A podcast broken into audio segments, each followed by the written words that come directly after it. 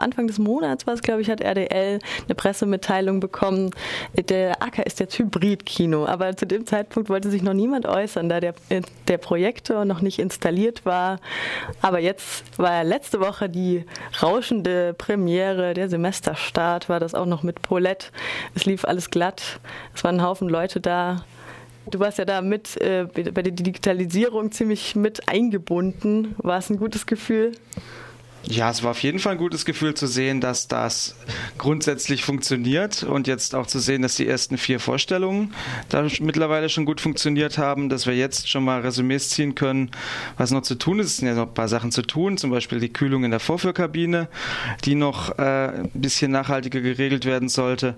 Äh, aber davon abgesehen ja, ist das erste Fazit positiv. Äh, es gibt keine größeren Schwierigkeiten. Es sind vier Filme gelaufen. Hm.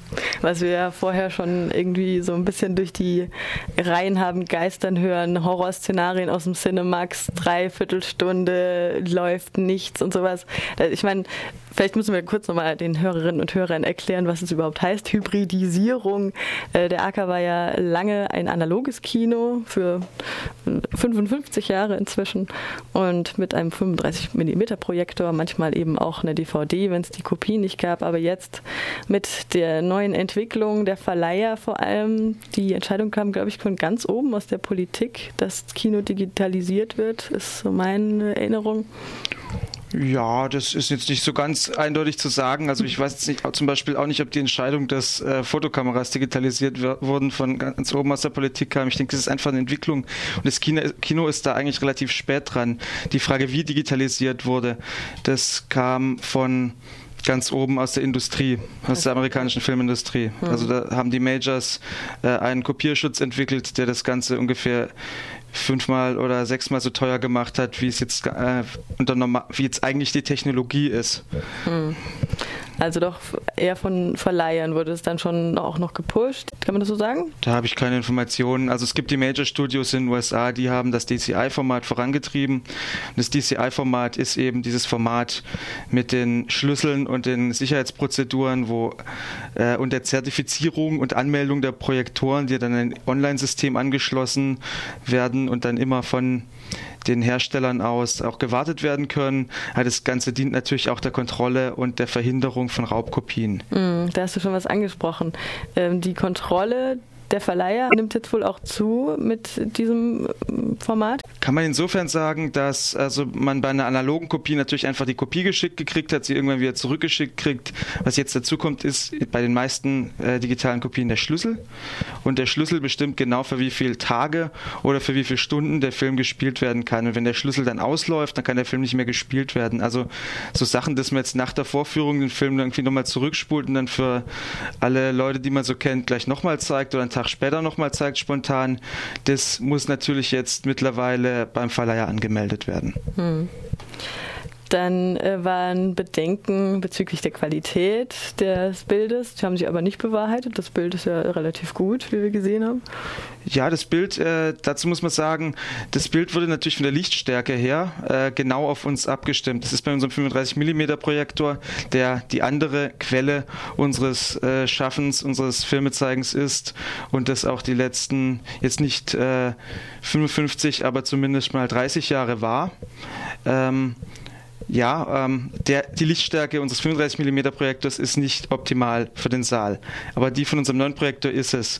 Was man auf der anderen Seite schon sieht, ist, dass die Bilder der digitalen vom Digitalen jetzt abgesehen vom Farbraum her ein bisschen künstlicher äh, wirken, ein bisschen mehr wie mit dem Beamer projiziert. Natürlich alles mit wahnsinnig hoher Auflösung, aber halt basiert auf Pixel, viel zusammengesetzte Vierecke. Auf der anderen Seite hat man da wirklich Bilder, die abfotografiert werden, die organisch sind. Das macht schon einen gewissen Unterschied aus. Im AK ist tatsächlich so, dass ich sagen würde, die Bildqualität hat sich etwas von der digitalen Projektion ist ein bisschen besser. Also einfach, weil es besser auf den Saal abgestimmt ist. Hm. Wie es halt immer ist, wenn man eine neue Anlage kauft. Hm. Für was steht jetzt eigentlich nochmal DCI, hast du gesagt, und dann gibt es noch das Format DCP? Also DCI ist die Digital Cinema Initiative. Das ist eben diese Initiative der Verleiher, die verhindern wollten, dass durch die digitalen Kopien äh, die, der Raubkopiererei von Filmen Tür und Tor geöffnet wird, was irgendwie verständlich ist, wobei die explodierenden Kosten eine andere andere Sache sind, bei der ich mich frage, ob das unbedingt alles so notwendig gewesen ist. Das werden wir vielleicht in den nächsten Jahren noch was dazu hören. Gerade für kleinere Kinos ist das natürlich wirklich ein Ding. Ähm, die andere Technologie, also mit ähm, die dann allerdings komplett ohne Verschlüsselung gelaufen wäre, die hat ja 12.000 Euro oder sowas gekostet, die Anlage jetzt. Da haben wir gerade 46.000 plus Mehrwertsteuer dafür bezahlt. Also ja, das ist einfach ein Unterschied. Äh, und viele kleinere Kinos sind daran wahrscheinlich auch gescheitert an dieser ganzen Umrüstung, die sich nicht jeder leisten kann. Der AK hat ja immerhin noch die Förderung vom Land bekommen, da es ein Kriterienkino ist, ein sogenanntes. Ja, nicht vom Land. Baden-Württemberg fördert ja wirklich nur ähm, kommerzielle Kinos, mhm. die einen Gewerbeschein haben, aber der Bund und das Kulturministerium, also okay. die Filmförderungsanstalt, fördern das. Da kriegen wir noch Verleiherförderung, also ungefähr 60 Prozent der Kosten sind abgedeckt. Mhm. Klimagerät fehlt jetzt noch. Wird dann noch weiter umgerüstet im Vorführsaal im 2006er.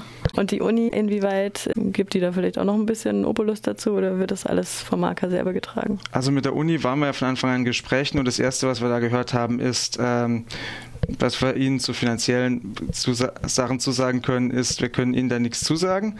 Ähm, allerdings, äh, wo wir der Uni dankbar dafür sind, ist, dass sie für die Umrüstung der Elektrik auf, also auf einen zusätzlichen Starkstromanschluss, den wir gebraucht haben, dass sie das auf ihre Kosten gemacht hat. Ich frage mich halt immer, wie, wie lange so ein Ding hält. Also wenn wir jetzt, wenn wir jetzt gehört haben vom Cinemax, was ja schon vor einiger Zeit digitalisiert hat mit anderen Projektoren, die jetzt auch schon ein paar Jahre alt sind, ähm, da haben sich dann, da hat sich die Bildqualität verschlechtert im Laufe der Jahre, dadurch, dass sich Farben verschieben. Der 35, 35 mm Projektor steht seit 30 Jahren im Vorführraum etwa was meinst du, wie lange so ein Projektor hält, so ein, so ein digitaler Projektor? Also die Infos aus dem Cinemax über die Farbverschiebung habe ich jetzt nicht. Da müsste ich mich auch nochmal mit auseinandersetzen. In unserem Fall war es natürlich auch wichtig, da zu handeln, weil die Förderung, die wir da kriegen, gestern beantragt wurde und übermorgen ausläuft. Ähm, der andere Punkt ist jetzt, also die Frage der Farbverschiebung, das muss man ein Stück weit auch einfach auf sich zukommen lassen. Äh, es ist wahrscheinlich davon auszugehen, dass äh, die neuen Projektoren nicht so lange halten wie digital, wie äh, analoge Projektoren. Das kennen wir ja von allen die, äh, Exponenten der digitalen Technik, von Computern über Smartphones, über was auch immer.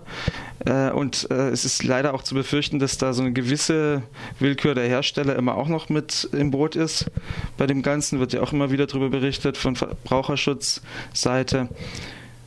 Aber das muss man einfach auf sich zukommen lassen. Was wir machen können, ist äh, den Projektor so lagern, dass ähm, einigermaßen optimale Bedingungen äh, für seinen Betrieb gegeben sind. Für Sachen, die jetzt kaputt gehen, haben wir jetzt auch erstmal eine Garantie. Ähm, alles weitere muss man sehen. Alles weitere muss man sehen. Ich glaube, das kann man so als Schlusswort stehen lassen erstmal. Der AK ist ein Hybridkino, das heißt, er führt von jetzt an oder seit letzter Woche bereits digital und analog vor. Herzlichen Glückwunsch nochmal an der Stelle für die gelungene Arbeit. Es war ja auch ein langer Akt. Es hat sich über Monate jetzt hingezogen, ne? diese Anträge, finanzielle Sachen erstmal zu klären. Dann, welcher Projektor kauft man?